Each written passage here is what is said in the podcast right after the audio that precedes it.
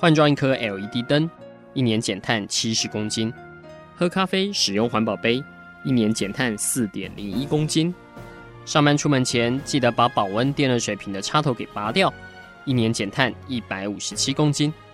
面对气候战役，对抗地球暖化，可以是个人的事，更需要政府及企业的参与。台达电子文教基金会邀您一同寻找既能提升生活品质，并可大幅提高能源使用效率的提案。欢迎收听《气候战役在台湾》。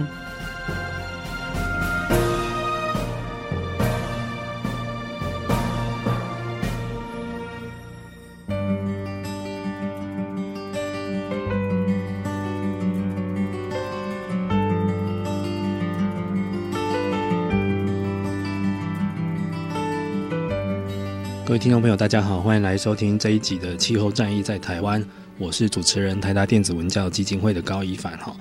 那今天要跟各位聊一个跟各位生活都很有关系的哈，这个农业的话题。呃，农业这个最近因为今年有选举哈，常常会上新闻，但大家通常看到的都不是多正面的新闻哈，因为通常就是譬如说我们有台风过境了，所以那个很可怜的一些农民朋友们蒙受了损失这样子。那再来第二种主流新闻就是说滞销。哦，可能前阵子是香蕉，然后再轮到凤梨，然后轮到火龙果，然后政府的相关部门也很可怜哦，要赶快出来辩护或者是抢救哈，赶快去发很多的补助这样子。那甚至于说有时候会，呃，农民朋友们受不了也会很集结到相关部会前面去抗议这样子哈。那新闻也到处去查证说到底是哪个环节出了问题。所以大家有没有想想，就是长年以来好像我们的农业是。被塑造的是一个蛮苦情的悲情的行业哦，好像工作是很辛苦，但是它又是台湾人非常重要的一个粮食的基础的来源。那有没有办法去增加它的不管是产值跟产量，或者是它的经济价值，或者是起码减轻他们的辛劳，这些都是很重要的。那其实农业在我们这个全球的因应气候变迁来说，它也是非常重要的一环。因为它除了提供食物之外，它包括像它整个的生态价值跟环境价值都是非常的高的。那所以有时候我们也不能说只是光用产值面去衡量这个产业这样子。而且它其实大家也知道哈，其实台湾很多早期的文学创作都是跟农业有关的哈。这个代表我们台湾的一些文人的土地的关怀，还有对环境的这种感念这样子哈。所以它这么重要的产业，有没有一些新科技可以帮上忙呢？我们今天就试着要来帮各位。回答这个问题，事实上还真的是有的哈。呃，我们过去可能大家有听过，我们有介绍过，现在大家用人工智慧，用最新的一些感测技术来帮忙做太阳能发电哈，因为它跟这个环境感测很相关。今天我们要跟大家介绍一下，怎么用 GIS 这个新的这个叫空间资讯分析系统，来帮农业提升它的产值。哦，这不是 GPS 哈，GIS 好。我们今天邀请到的是腾讯科技的总经理徐成元先生，哈，哎，你好，徐总，你好，您好，各位听众大家好，非常谢谢这个高先生，就是台达电子文教基金会，能够有机会我能够到 IC 之音来，嗯，大概说一下我们公司，呃，首先我先跟各位听众朋友讲一下我们公司成立的过程，嗯，那么我本身是台大地理系毕业，然后我们地理系其实当时很有趣啊，就是。我进台大地理系的时候，不知道各位听众或是主持人，你们对地理系是什么样的印象？大概就是当老师吗，或是之类的？嗯，哦，那因为他偏比较偏文嘛，就是历史、地理。对，但是听说文组、理组都有，地理、文组、理组都有。对对对，这个 可以横跨两边。对，那我大一刚进去的时候，嗯、我就记得这个新生入学，然后发了一张你们的学姐学长在干嘛？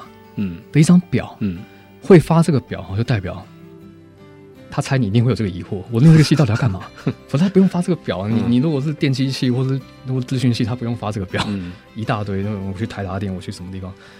那时候表上面发完，我看了一下，说我更疑惑了。他说什么都有，还有上清下海法师，还有邮差什么？我这个这个法师，你别发这给我吧，你发这给我。但是我本来就是讲这个笑话，不是说。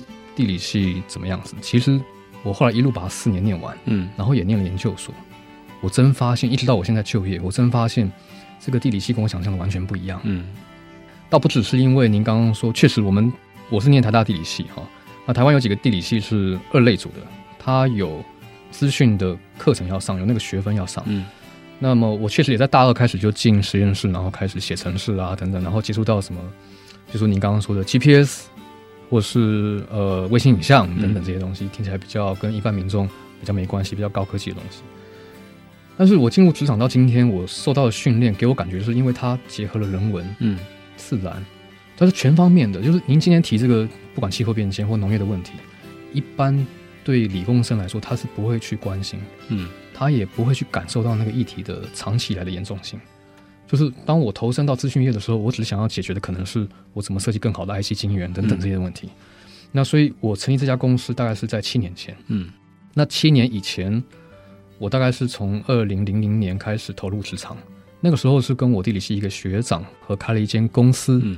叫做呃松旭资讯，嗯，那当时在做什么呢？大概就是在跟政府承接一些标案，嗯，好，这种呃可能有观众听众，如果是您在这个领域有跟政府做生意的话，大概知道我在说什么。但是那个就是一种代工，说实在，就是政府他有什么需要，嗯，他就叫你做。比如说他有一个财会系统，他有一个公文系统，他有一个什么系统，他就代工请你做。那其实它不是一个产品性质的公司，它就是一个资讯代工的一个、嗯、一种公司。标案嘛，然后银货两訖这样。那这样经过几年之后，其实我们这一位学长他他姓王，好像王能超，在 GS 界还蛮大佬级的。他、嗯、他有一个想法，就是台湾其实大部分的嗯政府在做 GS 需求的时候啊，很多会采购国外的软体，嗯，非常贵。这个国外软体名称叫做 Esri，E S R I，嗯，有人念 Esri，有人念 Esri，那没关系。这套软体在美国是什么概念？哈，它大概是美国政府供应商的排名前四名。嗯，你可能没听过，可是排名前三名你一定听过。甲骨文、Oracle，哇，都是啊，软体界的巨头对之类的，Microsoft 什么的，它居然可以排到第四。嗯，它的年营收有多高？那相对于我们在台湾哈，大部分政府当他在做大面积管理，比如说林务局啦。水保局啦、农委会啦、环保署啦，他们在采购这种软体的时候，就会买这种世界第一品牌，贵到就是一套可能是两三百万、三四百万这样买。嗯、那我们后来就自己有一些地理系的学生，本来我刚刚跟各位听众讲过，我们有一些二类组的训练，从我大二就开始写程式，所以那时候就有一批学弟跟着我们这个开始在研发自己的产品，嗯，自主品牌 Super Cheese，那。这也很有意思，因为我们公司董事长他的名字王能超，那个超是就是超人那个超，嗯、在这取名叫 Super Cheese，然后那一套软体现在是我们呃这间公司它主要的这个呃业务方向，它已经开始在国外销售了，海内外销售，东南亚、中东等等地方，嗯、欧洲销售，所以我觉得算是一个也是台湾自主品牌，一个台湾之光。嗯，那后来我们像我后来大概是在公司的第七年的时候。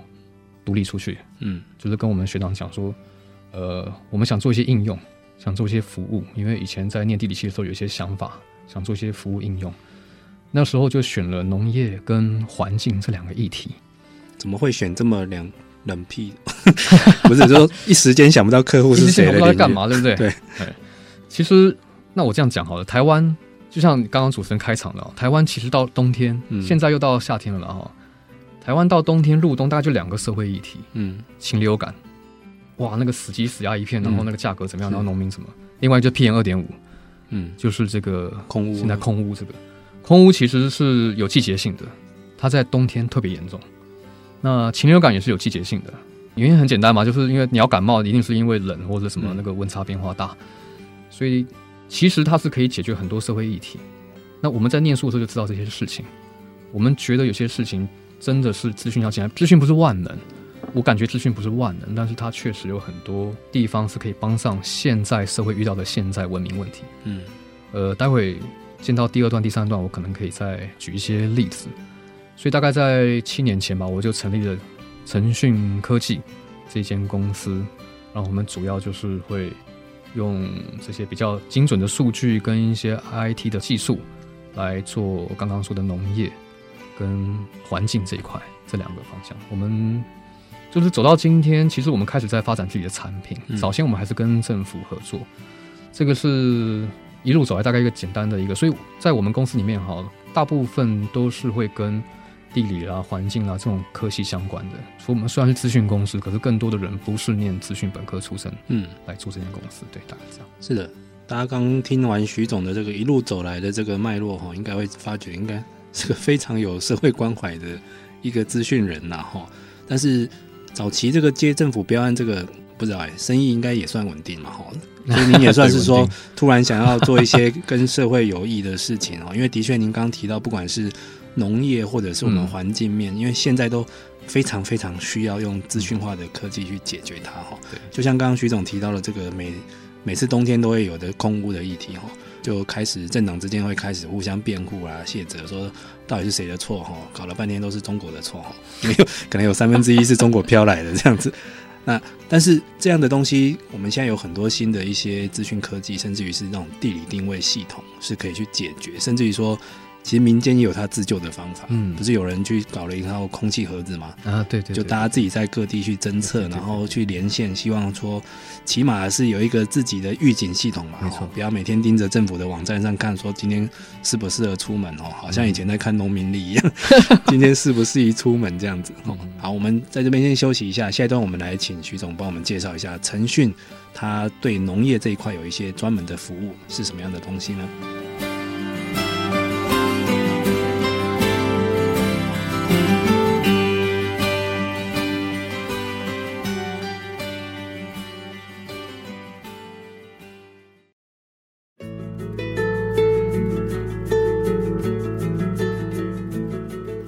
听众朋友，大家好，欢迎回来。今天的气候战役在台湾，我们今天邀请到的是腾讯科技的总经理徐成元先生。哈，那今天想要跟大家聊一下，就是台湾不是资讯大国嘛？哈，我们很多那种不管是 3C 产品或者是一些资讯化的服务，我们都是应用的非常非常好。那大家也觉得人手一机嘛？哈，现在行动科技非常好，但是有没有办法这些技术可以应用到我们目前最迫切需要的是，像是农业或环境的一些？是这样子的一些问题上面了哈。我们刚刚前面有先提到了，就是台湾的农业，大家都每次只要有选举哈，有时候不用选举，它也是变成一个很热门的社会议题。人人都说我可以抢救农业，那有人举的方法又各自不一样哦。有些人觉得我就强打品牌，让农业高质化，好像日本那样子，一颗水蜜桃可以卖到多少钱，那样吓死人的贵这样子。那有些人觉得我们就像学纽西兰的奇异果那样，用国家品牌去行销它。那有些人觉得不行不行，因为老农都快凋零了，所以要让年轻人下去种田，要人才的衔接哈。但是有时候年轻人去种也撑不久这样子哈，所以好像有很多很多解决方法，但是应该还是要运用到一些科技的系统嘛哈。徐总可不可以跟我们介绍一下？其实腾讯有专门针对农民们或农业的业主们推出一套生产专区农场经营云端服务，这套系统是它的是怎么样的运作？可以跟我们介绍一下。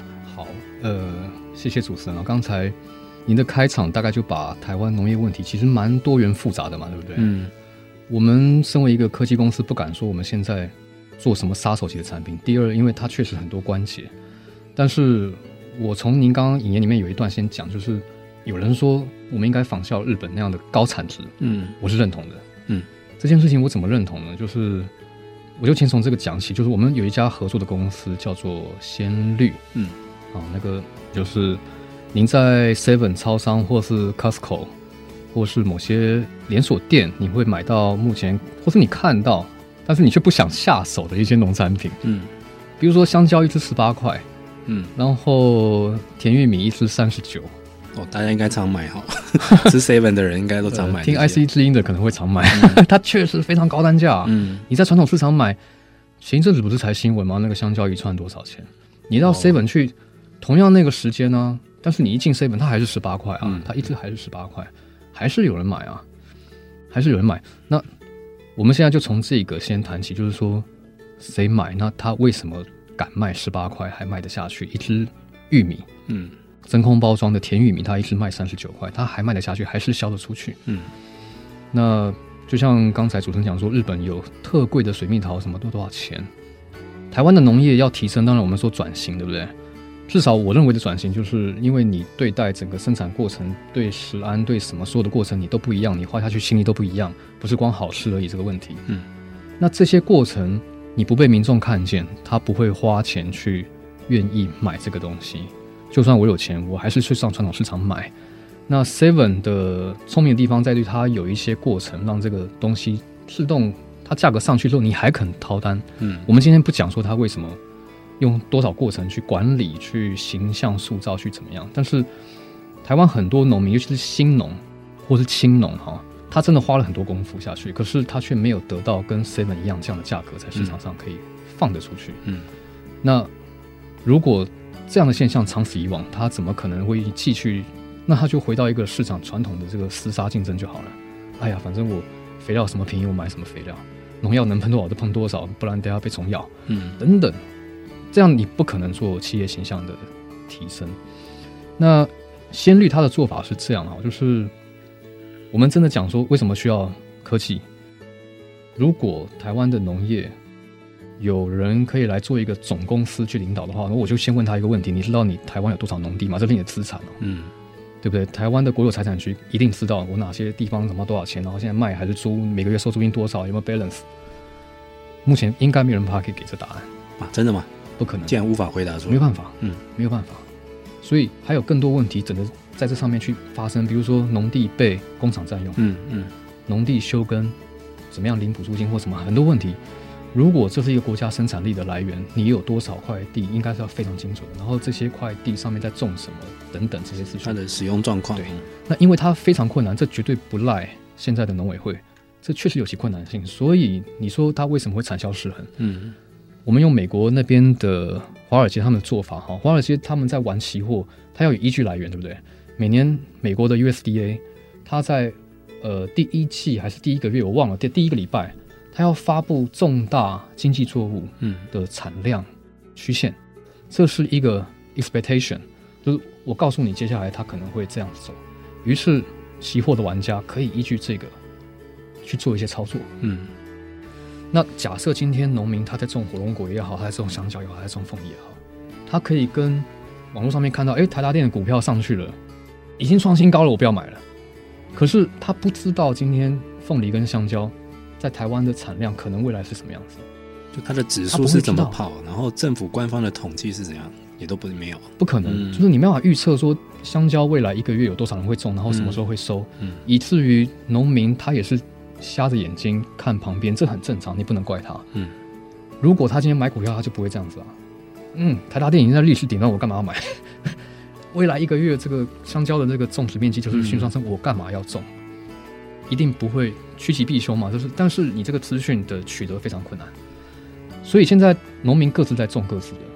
然后目前我看到农企业出来，他有办法救台湾一个市场，是因为他从什么样切入？就是你今天这些小农哈，我把你用气价气作收购，嗯，你跟我签合约，跟你保价，然后因为你们这些小农没有办法跟大的通路去做 bargain，可是我有办法。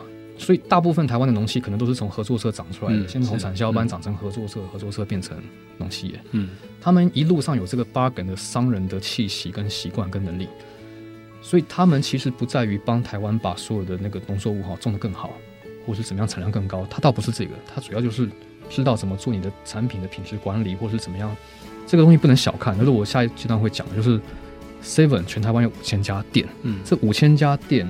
我们刚刚讲说，您去外面看那个一支四十九块的，或是三十九块那个玉米，假设一家店只要卖三支就好，一天卖三支，嗯，一个礼拜就要出货十万只。嗯，那这个供货商他要有能力，每一个礼拜精准的给你十万只 A 级品。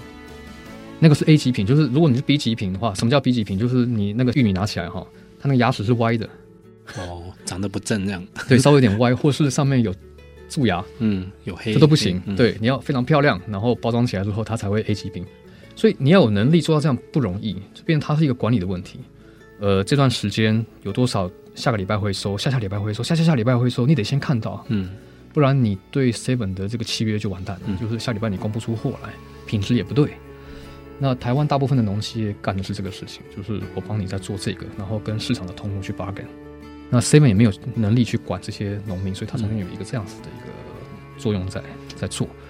那当这个需求出现的时候，现在我刚刚说像鲜绿那种农企业，它的管理的需求就来了，就是因为它现在我们现在所知道的大部分的企业，它大概地不超过一千块，嗯，可是市面上的需求可能越来越大，你不可能把这个压力直接转嫁给农民，你只能变成哦，我如果你现在跟我要一个礼拜十万只，变成二十万只，我的地就要从五千块变成两万块，不是 double 啊，四倍啊，不是不是等，因为它的风险变更大，台风一来怎么样等等，它承受不起，就是因为用传统的管理方式，它的极限就是到，比如说我今天经营这家公司，我认为我的管理极限大概就是三十个人，嗯，因为在我眼皮底下都看得到，我不用靠制度，但是台达电不行啊，管不到了，对，台达电就不能这样干，就上万人的公司一定要靠制度打卡，然后升迁怎么样，在我眼皮底下，你就是好人，他是坏人，我就把你，然后把你压下去，这可以。现在大部分的呃台湾的农企业还是用人事的方式，嗯，我派出十个班长，嗯，搞定什么什么，大概就是这样。所以呃，所以第一个我是赞成它的价格要上来，然后农民的辛苦要被看得见，嗯。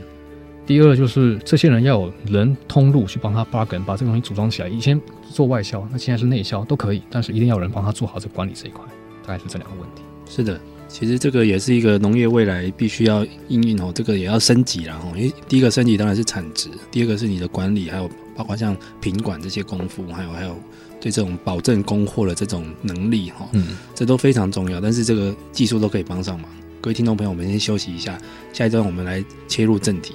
像这种鲜绿这样的一个农企业，怎么应用腾讯的产品去做到我们刚讲的这么多东西？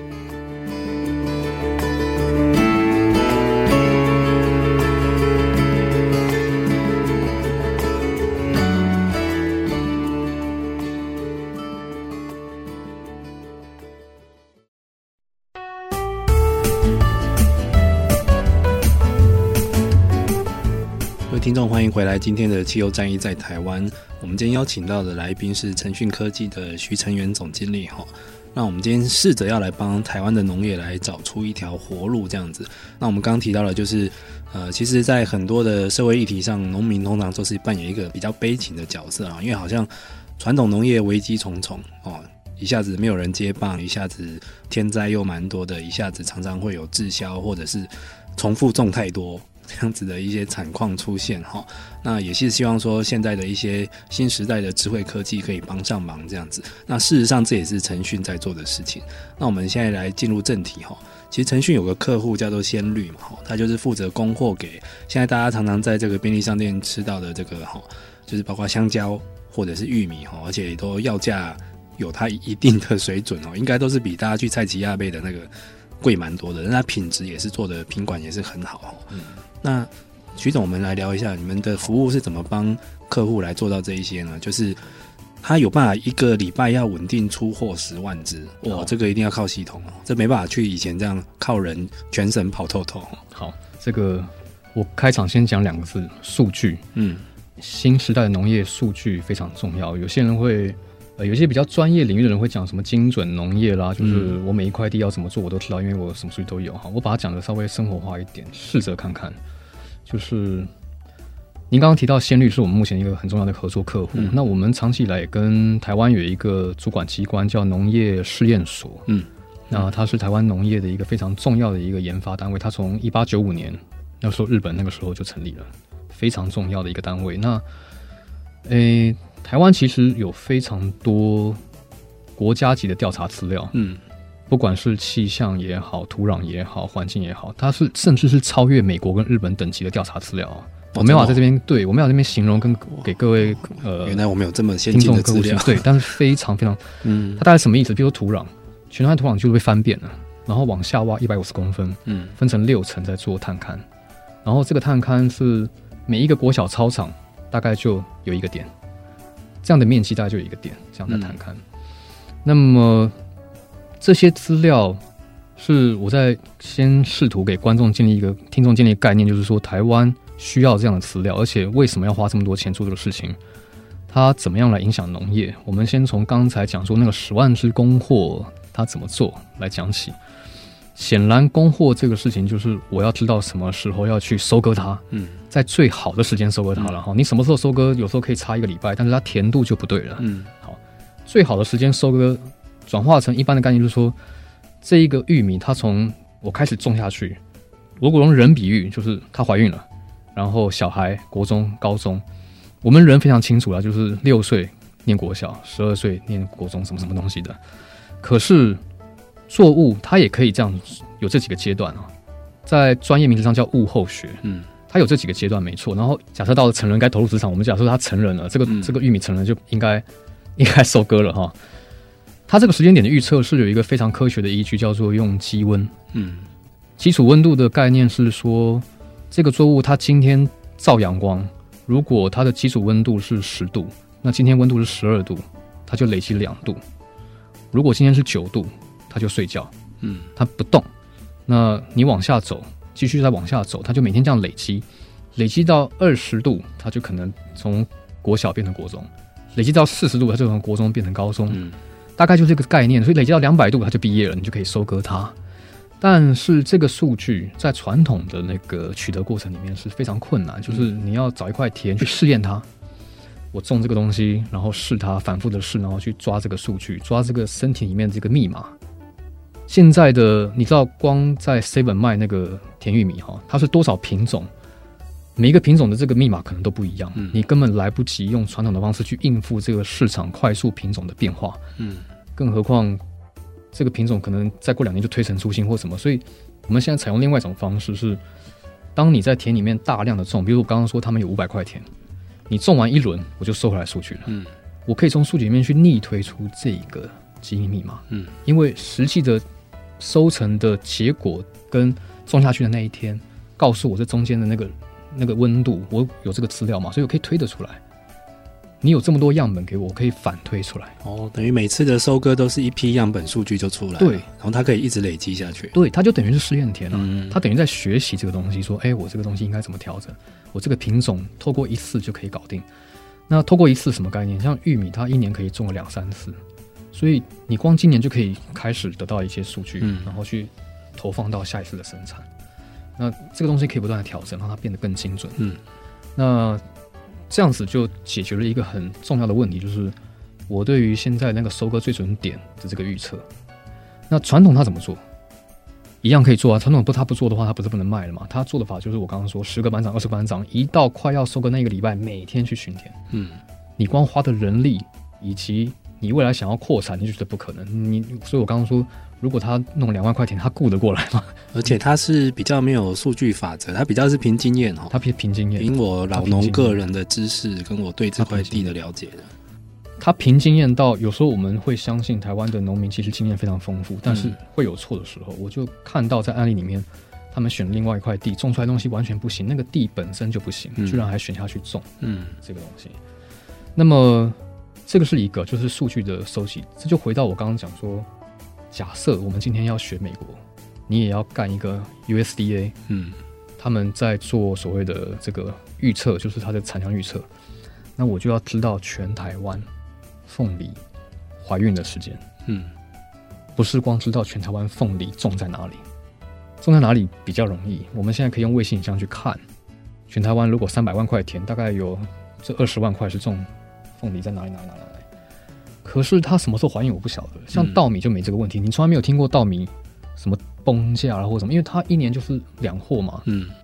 就是二月过完年插秧，然后到五六月收，然后八月再插秧一次，然后到十一月收。也是比较经济作物会遇到这样的问题啊，不定期作物会遇到这样的问题。嗯，你什么时候都可以种的东西会遇到这样的问题。嗯，水稻不可能什么时候都可以种，所以它就是从来不会遇到问题，因为农民自己就已经会调配了。嗯，我干嘛跟你冲突？可是凤梨、香蕉，像凤梨，它一种要十八个月。嗯，你无法想象的久啊，一年半哎，你投下去到产出来一年半。那这一年半，你哪有办法预测后面别人是什么时候开始种？他什么时候都可以开始下去种，那他就什么时候都可以长大。所以有时候碰到一块是难免的，就变成这个数据是目前是很难掌握。那目前在台湾，你要做这个作物的产量预测的问题就在这边。哇，这听起来是一个很复杂的工程诶。当初跟客户的谈判，或者是找到第一个肯来试用一下你们系统的客户，会不会也花了很久时间？诶、欸，他们是实际有对，你要不断的去，因为他们也不知道市场上有什么技术方案可以解决，嗯，所以蹲点确实是很重要，就是变成一家一家你要去拜访，嗯，那他们也还没遇到说我一定活不下去啊，所以他不会主动出来找，而且他也不知道找谁。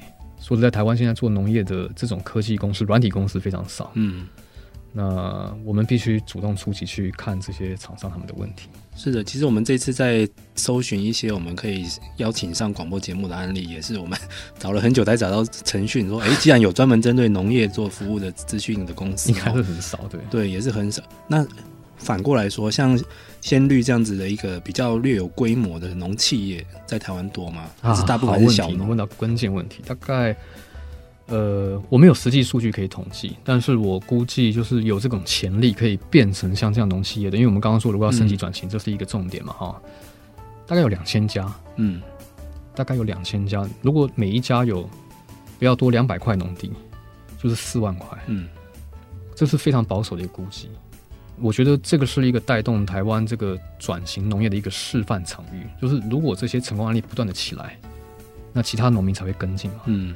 他会跟进到这个组织，或者他学习这个方法，还是怎么样？对，这也是一个转型的方法哦。第一个是让他企业化的经营，然后再来就是导入资讯应用的能力哈。因为真的是我们刚刚这徐总稍微举例一下哈，管两百个田要怎么管？然后等到你订单更多了，四五百、上千，你管给我看啊！你全省的干部，他光一个礼拜这个出差就跑不完了，这不是个可以解决的方法。所以不管怎样，农企业长大的过程一定会遇到要资讯化的问题。好，各位听众朋友，我们先休息一下，我们到时候最后一段来谈您看，就是徐总在这个农业圈已经泡了这么久哈，对我们台湾这个农业政策有没有什么样的建议？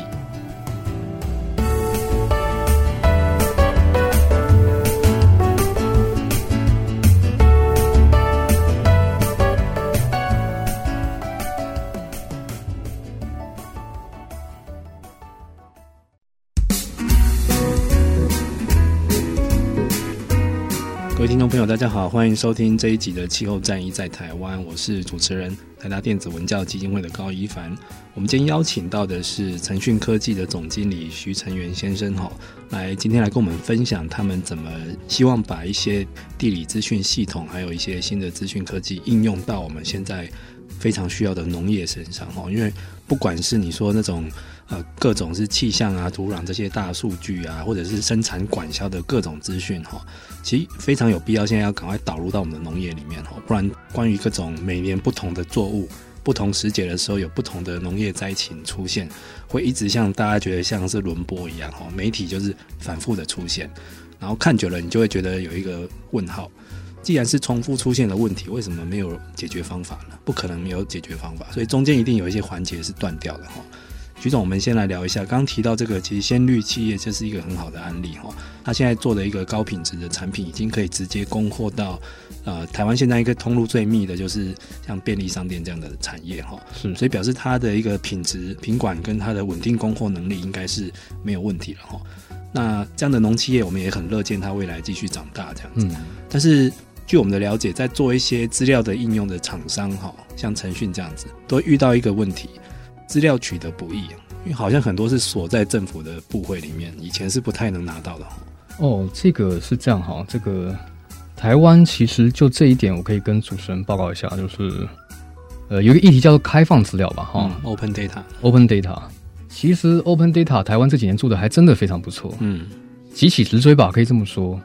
有民间的力量，有政府的力量。那政府国发会主导，然后在去年我记得是英国评比是全世界第一名，嗯。那民间就像可能大家很熟悉，有一位彭启明博士哦，是他现在是在 ODA 这个民开放资料联盟里面，他积极在推动这个事情。嗯、因为气象资料就是大家觉得最早先开放出来，然后做一些应用嘛。嗯、关于这个资料来源，我倒是觉得，其实政府除了开放以外，还有一件事情，其实政府可以跟更多企业去分享这些用资料的成果。嗯，怎么说呢？就是。刚才您说这么多问题，一定可以有解决方法，可是中间好像断了一个什么链哈，我就有感，非常有感触。他断那个链，嗯，就是很多事情不是因为没证据在乱吵，就是因为没有数据，你根本不知道下一步该怎么做。哦，呃，我举一个例子，比方说，我们刚刚说我们公司有在做环境，那 PM 二点五现在大家在吵，吵来吵去嘛，有人说中火应该关，有人说中火不应该关，哎。前阵子我记得环保署好像有一个政策出台，说老旧机车是哦，然后哇，顿时这个掀翻锅了，然后全部很民众都说你不然你你都不用骑摩托车，我每天要骑摩托车，你给我废。或者有一些中古车的爱好者就出来请命这样子。对，嗯。但是从数据去看，台北市，台北市现在还算是六都里面空气最好的。嗯。以前不是，就现在不知道为什么反而颠倒过来。那我们曾经真的跟环保署研究过这个数据哈。那交通部在台北也有非常多的路边道路测试。嗯。大概台北市现在那个交通流量。这几年来，这十年来的趋势是从西边往东边走，嗯，中部在不变。比如说，我们现在位置这个地方，交通流量没有什么太大变化。可是往西，你说像那个大同区啦，或是西门町啦，流量在减少；新义区啦、松山区啦、内湖区啦，流量在上升。假日跟平常还不一样，假日的话非常明显，就是内湖区，然后北投区，可能跟卖场有关，嗯，啪就上去。那污染的现象几乎就是跟着这个在走，就跟着交通流量在走，就几乎跟着这个在变化，这是都会的特性。嗯、然后像我们现在位置这个地方，波音，我们现在波音这就是在忠孝东路这里，好闹区，嗯、这个地方它的交通流量虽然没变化，可是空污也在降低。原因是我们后来发现流量没变，可是都走高架桥去了。哦，他大量在走这个建国南北路跟那个市民大道，这是我们看到大数据，所以。数据会告诉你一些事情，该下一步怎么走。嗯，我认为就是很多事情要看数据，我们知道要有所作为。我讲一个，比如说，假设主持人问我说：“那民众接下来可以做什么？”我就说：“民众根本什么都不会做。”嗯，对于极端气候这个事情，或者是这个什么变迁这个事情，他不会去做什么，因为对他没关系。他除了暴风雨来，然后我家里面前面挡那个，嗯，拿沙包对之类的，这跟我有关啊。嗯，可是。呃，我们我们一直在 follow 一家很有名的全世界一个农业公司，叫做孟山都。嗯，是。其实它有很大的争议啊，在生物科技方面，嗯、但是它的管理方式，我是觉得真的是可以效法。他们在一九七几年还是八几年，就已经发现美国种玉米的那个玉米带 Corn Belt 往北移了快两百英里，哎，啊，真的、哦，几乎一个州都没了，而且移到加拿大境内去了。是因为气候吗？还是？对，就是因为你极端气候跟暖化，它必须往北走。它变得更热了，它往往北走，嗯、所以他们已经把大量的这个玉米的种植基地开始做调度变化，这是三十年前他们就看到的事情。但是这国际级的大企业，他以前就有在收集这些农业，因为他国际他他会痛啊，是是，他知道有这个问题，他全球布局，他、嗯、现在被拜耳买走了，六百二十五亿买走了，是成了天下无敌巨兽。拜仁卖肥料，嗯、他他卖种子，哇，真的是农化巨兽，对，农化巨兽。那他就看到这个问题。我们今天是说。你不看到问题人，没有人会行动。嗯，我不认为有人会行动，除非你把数据端出来。就像高尔之前说正负二度 C，嗯，我恐吓你，或者我怎么样？那要有数据才知道下一步该往哪去。我刚刚说台湾的农业，你从最简单抢救这个不平衡做起的话，没数据啊。但是我们厂商其实对于处理这些数据是有一些看法，有一些做法可以做。嗯，最主要是农民也愿意跟我们配合。等等，这些我们在发展产品的过程里面，我们很希望农民可以自主再回到一些资讯到我们这个产品身上，嗯，告诉我你在种什么，我会给你一些其他的资讯，然后你告诉我你在种什么。这有点像什么例子？比如说各位在用那个 Google 的交通流量那个资讯，当你在用 Google 交通流量的时候，其实你在贡献这个资讯，因为你的手机本身在给他，你很愿意给，没有问题，因为你获得的更多，嗯。我觉得那 Google 那流量 traffic 那个非常好用，但是它一定是因为你要用你就得给，然后我集合众人把它演算出来一个全台北的地图。台湾农业，我觉得下一步要走哈，不能再靠政府的力量而已，农民要进来，就是我们现在发展产品跟这个理念有关，我们希望农民跟我们企业体的服务是一个互信的关系，然后你们也可以把一些资料供给上来，让整个生态体系的资讯是透明的。台湾真正要公开的这些资料，是要有像这样子有价值的资料。因为我刚刚说，台湾如果连农地哪边有哪些农地在种什么，然后目前种到什么阶段，你都不知道，你怎么去管？刚刚说那些产销失衡的问题。嗯，但是徐总讲到这个，我就觉得有点悲观，因为其实从农民的年龄层统计来看，因为、嗯应该此刻还是老农居多了哈，虽然说现在有一些青农跟年轻人有回流这样子，或者说有些农企业在居中协调这样子。嗯，未来如果要贡献这个每一处的农业大数据，势必就是农民要学会应用这些对对对资讯服务跟系统。这个好像是一个跨不过去的门槛。OK，你的担心非常有道理。嗯，我的答案不会是告诉你说不会啊，老农会参加，不会。嗯，它确实就会有门槛在，但是你看嘛。我刚刚举 Google 那个地图，难道全部的人都拿手机起来用吗？嗯，也没有啊。那他怎么画出地图的？这里面就有我们刚刚讲说，这个资讯软体业它有能力去做这种学习或是去推算这个能力。嗯、我需要的是采样，我不是需要全部的普查。嗯，就像传统的人口普查，它是每一家去拜访，挨家挨户。对，可是现在做法不需要这样啊，因为你知道什么地方是什么形态 pattern，你掌握住那个 pattern，你下去做精准的抽样才是重要的。我抽你这边的样，抽你这边的样，然后最后得到的一个结果是什么？譬如说，我们现在其实已经知道全台湾哈凤梨种的地方大概在哪里了，嗯，大概八成五我们会知道，所以你只需要针对这个地方从南到北做定点抽样，因为他们种植的时间虽然是段数，但是它也有一定的这个地理分布的一个变化，嗯、你这样抽样，它得出来结果就不会差太多，嗯，它是有方法的，那。这就不需要你全部的东西通起来。我承认你刚刚说的那个问题绝对存在，而且也不应该朝那个方向去进行，那个是太大的成本，那可能比 对。所以现在不需要在地毯式的或者是人人贡献，不用地毯式，有更精准跟抽样的方法哈。但最后我很快想问一个问题给徐总哦，这应该是蛮难回答。你觉得我们的农政单位的官员有这样的 sense 吗？他们会想要对我要用资讯的力量来帮助农业？有，绝对有。现在的农委会副主委、主委。哦，陈其仲、林聪贤，他们其实对这个是非常有兴趣。嗯，那包括我们说现在在合作的农事所，他们单位对这个都非常有兴趣，而且已经积极在投入这个事情。嗯，那我觉得你只要开始投入这个事情，就会不断的往前推。嗯，你知道方向是对的就可以了。他们有看到这个东西的那个潜力吧？嗯，对，应该要把它纳进来。我们确实看到。那我这边因为时间不多嘛，没办法给你讲，但是我认为台湾农业在这样的。发展下是有希望的。是的，那我们今天节目也很高兴邀请到徐总哈，那个也希望说有看到更多像腾讯科技这样的例子哈，就是用大家在各行各业用我们自己的力量来帮助农业这样。今天这样一整集谈下来，我觉得还是让我们看到了希望哈。不过这需要时间去。慢慢去让大家这个系统运作更熟练，然后大家像不管是农民、农企业，或者是我们的官员，都要有更有经验来应对不同的农业的一些状况哦。因为不只是滞销，包括像天灾，大家也有一些人是很担心天灾的问题哈。那像这样东西，未来在一些新的数据科技，我们相信都是可以找到解决的方法。好，希望大家今天听完，对我们的台湾的农业未来是呈现一个很有信心的状态。好，我们今天感谢徐总来到我们节目中，谢谢哎，谢谢各位听众，那我们下次再见，拜拜。以上节目由台达电子文教基金会独家赞助播出。台达电子文教基金会邀您一起环保节能爱地球。